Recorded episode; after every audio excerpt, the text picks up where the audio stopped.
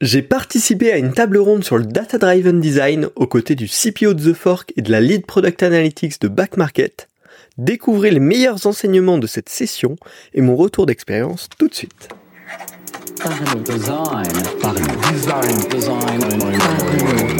Parlons Design saison 6 est sponsorisé par la KakatoS Academy. Pour apprendre l'UI, l'UX, le product, Figma ou même Webflow, rejoins la KakatoS Academy et apprends des meilleurs experts. Salut, c'est Romain Pachna, bienvenue dans Parlons Design. Aujourd'hui, on va parler de la session Design Like a Scientist, qui était une table ronde organisée il y a quelques temps par Amplitude avec Big Blue, euh, à laquelle j'ai été invité et durant laquelle j'ai pu discuter. Et je me suis dit que c'était une bonne occasion de partager avec vous à la fois des bonnes infos sur justement cette façon de comment designer grâce à la donnée, euh, mais également de vous partager en fin d'épisode mon retour d'expérience perso en tant que participant. Alors pour le contexte, j'étais aux côtés de Marthe, euh, qui est euh, lead product analytics Analytics chez Back Market et de Fabrice qui est le CPO de The Fork, donc des profils très différents avec bien plus d'expérience et c'est en ça que c'était très intéressant. Également, euh, l'événement était l'idée par Hans Schumann qui est euh, le VP Design chez Big Blue, la, la, boîte qui nous accueillait pour cet événement et Amplitude, un outil d'analytics, a organisé tout ça. Donc il y avait vraiment euh, de quoi euh, avoir des apprentissages hyper intéressants, un super environnement, vraiment un, un event très agréable. Euh, et donc voilà, plein de valeurs. Donc au programme de cet épisode, premièrement, on va parler de vraiment la valeur clé de cet événement. Je vais vous résumer les infos clés, les apprentissages que moi j'ai tirés de cette table ronde et qui peuvent, je pense, vous servir. Et enfin, plus bah, pour ceux qui sont intéressés par le fait de parler en et par le fait de, comment ça se passe tout ça, mon petit retour d'expérience sur bah, qu'est-ce que ça a donné de participer à une table ronde avec euh, tous ces gens hyper intéressants. C'était un petit peu l'essence de Parlons Design au début, hein. partager des nouvelles choses pour bah, vous permettre d'en apprendre également euh, par la même occasion. Donc c'est bon, ne parlons pas plus et commençons tout de suite. Donc Design like a scientist, qu'est-ce que ça veut dire? Bah, C'est ce fait de ne pas designer euh, juste à l'instinct, juste euh, en, vous, en analysant, en comprenant, mais vraiment en pouvant calculer euh, l'impact de nos décisions, l'impact des choix design qui sont effectués. Et là-dessus, il y a eu pas mal d'apprentissages intéressants. Le premier point que j'ai relevé de cette, de cette discussion, c'est que la data seule est un danger c'est contre-intuitif pour une discussion qui va dans le sens de design like a scientist, mais oui, potentiellement la data seule peut fausser, peut donner de mauvaises informations, peut donner de mauvaises indications et fausser la lecture. Si la data n'est pas bien traitée, ou même si elle est bien traitée, mais qu'on oublie une information extérieure hyper importante. Donc le premier point quand on travaille avec la data, ça va être de toujours renforcer cette information-là par d'autres types d'informations de la user research euh, qualitative par exemple, un audit de design complet ou d'autres éléments qui vont permettre de consolider cette information qu'on a pu euh, tirer des analytics produits par exemple.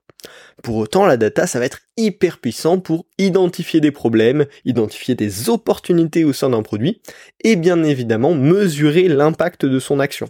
C'est l'usage, en tout cas, le premier usage qu'on va pouvoir avoir de la data, c'est on vient d'implémenter une nouvelle chose. Est-ce que ça marche? Est-ce que ça intéresse les gens? Est-ce que ça a eu un impact positif par rapport à nos objectifs? Et un des petits points qui a été soulevé notamment dans la partie question, c'est comment ça se passe en B2B. En B2B, quand on va travailler avec des entreprises en tant que client, souvent on va avoir beaucoup moins de volume, et donc ça devient plus compliqué parce que la data justement peut beaucoup plus être faussée, euh, en tout cas moins représentatif quand on n'a pas grand monde en termes d'utilisateurs. Alors là, un point euh, qu'on a pu relever tous ensemble et sur lequel on était assez accordé, c'est que c'est tout à fait possible en B2B, on va devoir d'autant plus le consolider avec des informations, mais surtout on va souvent utiliser des métriques différentes de celles qu'on utilise pour du B2C on va souvent utiliser bah, des taux de conversion, notamment des volumes de transactions, des choses comme ça en B2C. En B2B, on va plus aller sur des mesures plus précises euh, comme la durée d'exécution d'un flow complet, le nombre de tickets vers le support, les parcours de navigation un peu plus précis des utilisateurs, et on va pouvoir aller dans des notions un petit peu plus profondes, moins biaisées par rapport à ce qu'on va mesurer sur un plus petit flot d'utilisateurs. Donc voilà, c'était les enseignements un petit peu intéressants autour de l'usage global de la data. On a bien évidemment également parlé d'AB test, de split test, qui sont cette idée de on va proposer deux versions différentes à des utilisateurs de manière random, et derrière essayer d'en tirer des apprentissages par la data de qu'est-ce qui fonctionne le mieux. Et là également, on a poussé un petit peu cette notion qu'il y a deux types d'AB test il y a l'AB test de détail où on va aller euh, changer un wording à un endroit, on va changer la forme d'un mouton, on va aller changer une simple interaction et on va mesurer son impact. Ça c'est hyper pertinent quand on va être sur du gros volume où un petit changement peut avoir beaucoup d'impact. Mais également, on a parlé d'AB test beaucoup plus large, où on va changer tout un flow euh, complètement euh, entre la version A et la version B. Là, ça va être beaucoup plus euh, utile quand on a une des plus petites bases utilisateurs, parce qu'on va pouvoir mieux mesurer une différence s'il y en a une, mais ça peut également poser un danger, hein. c'est ce que disait euh, Marthe de Back Market, où ils ont fait ça avec la page produit, et en fait ils se sont aperçus que le résultat était négatif, sauf que quand on a changé toute une page produit, ben comment maintenant on sait pourquoi ce changement-là est négatif? Et donc ils sont ils ont été obligés de revenir à faire de l'AB test de détail. Donc il faut bien choisir son type d'AB test selon les ambitions du projet, selon la quantité d'utilisateurs qui passent à cet endroit-là, et qu'est-ce qu'on peut se permettre de perdre ou non.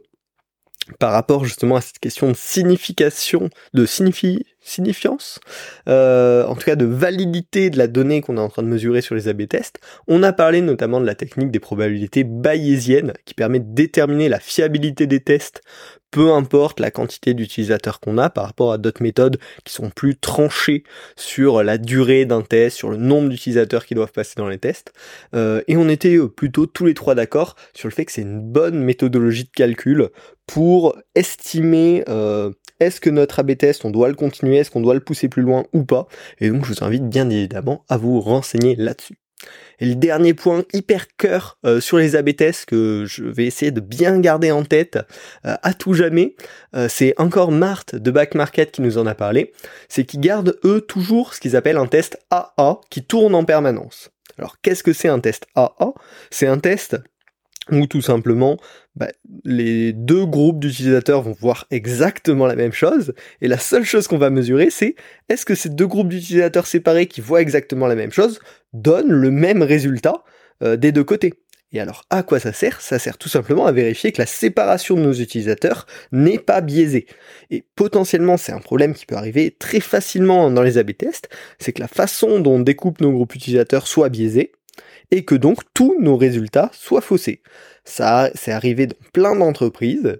Euh, et donc, la solution à ça, c'est de garder un test AA à un endroit de notre produit. On garde tout le temps la même chose et on vérifie que bah, les deux groupes donnent les mêmes résultats et que donc la répartition n'est pas biaisée. Donc, une excellente astuce euh, sur les AB tests.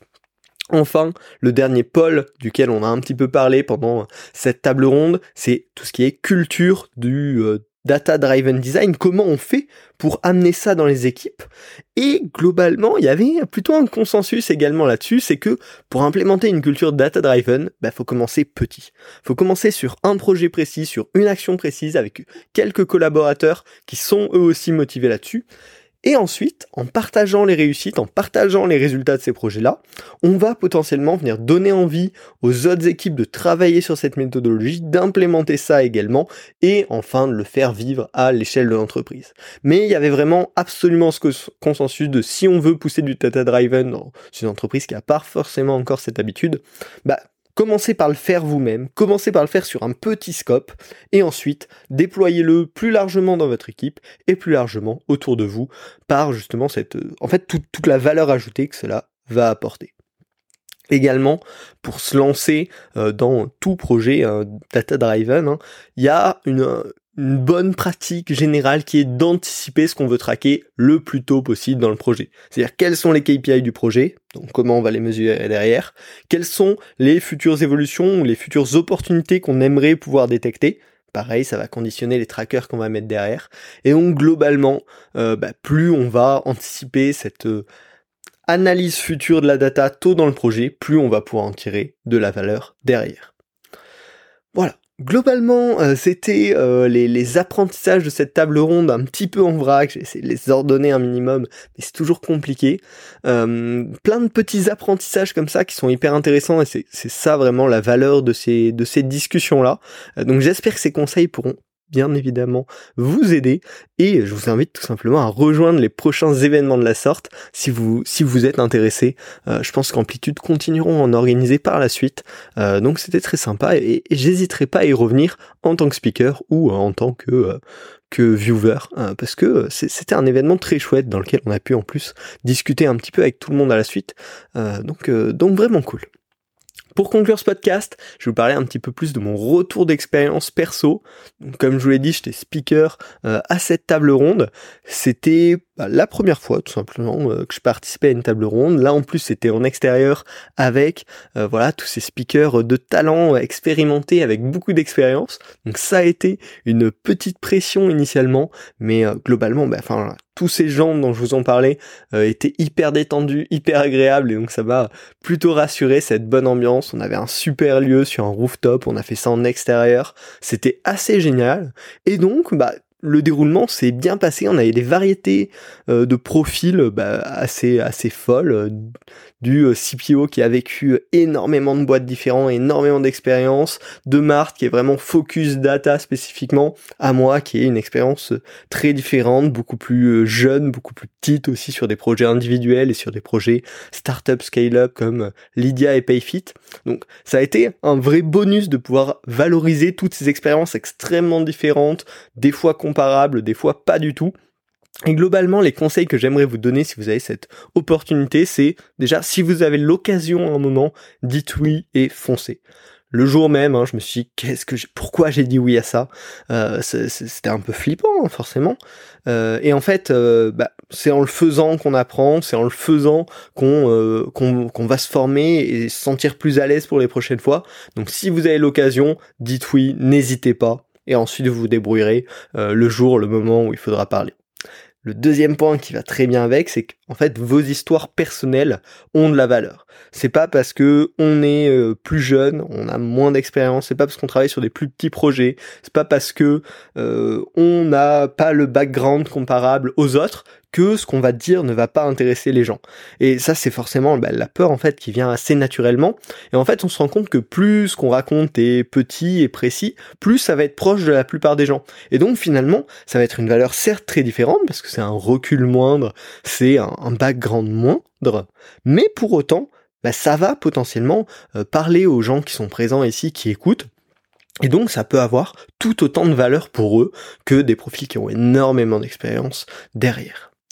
Enfin, ne surjouez pas. C'est ok de ne pas savoir. Euh, on peut ne pas avoir une expérience particulière et il y a des questions, j'ai juste dit bah non là là désolé, euh, j'ai rien. Et en fait c'est tout à fait ok. Ça crée de la confiance aussi euh, envers les auditeurs, envers les autres membres de la table ronde parce que voilà on va pas créer des histoires là on en a pas. Je raconte des choses quand j'ai des choses à raconter, je raconte rien quand j'ai rien à raconter. Et donc faut être ok avec tout ça. Globalement, ce résumé, c'est que c'est un bon petit pic d'adrénaline et en fait derrière c'est des moments hyper agréables, hyper intéressants. C'est là aussi où ça permet de former de nouvelles idées, de réfléchir à de nouvelles choses. Euh, et donc voilà, je peux juste que vous conseiller, si vous avez ces opportunités-là, de dire euh, oui et de vous débrouiller. Ensuite, vous trouverez bien une solution pour, euh, pour raconter des choses intéressantes derrière. Faites-vous confiance. Et, et voilà. J'espère que ce podcast vous aura plu. Euh, la data, je trouve, c'est vraiment de plus en plus au cœur de nos métiers. Hein. Donc, euh, donc, je peux que vous inviter à continuer à vous former. Euh, on en reparlera très très bientôt sur le podcast du Data Driven Design. Au global, cette table ronde, ça a été une super expérience pour moi, hyper agréable et plein de bonnes rencontres. Donc merci à tous, autant aux speakers qu'aux personnes qui étaient présentes avec qui j'ai pu discuter après. C'était un vrai plaisir. Et j'espère que vous, en tant qu'auditeur de ce podcast, vous aurez appris des choses intéressantes. Si c'est le cas, laissez une note sur Spotify, sur Apple Podcast, sur votre plateforme préférée, un 5 étoiles et un petit commentaire. C'est hyper encourageant. Là, on arrive à, au 290e épisode, il me semble. Ça fait énormément de temps investi dans ce podcast et euh, rien ne me fait plus plaisir que de voir que ça aide certains d'entre vous, ça apporte des infos intéressantes à certains ou des bons rappels. Euh, donc voilà, soyez, euh, soyez généreux en notation du podcast, n'hésitez pas. Et puis on se retrouve la semaine prochaine pour un nouvel épisode. Salut.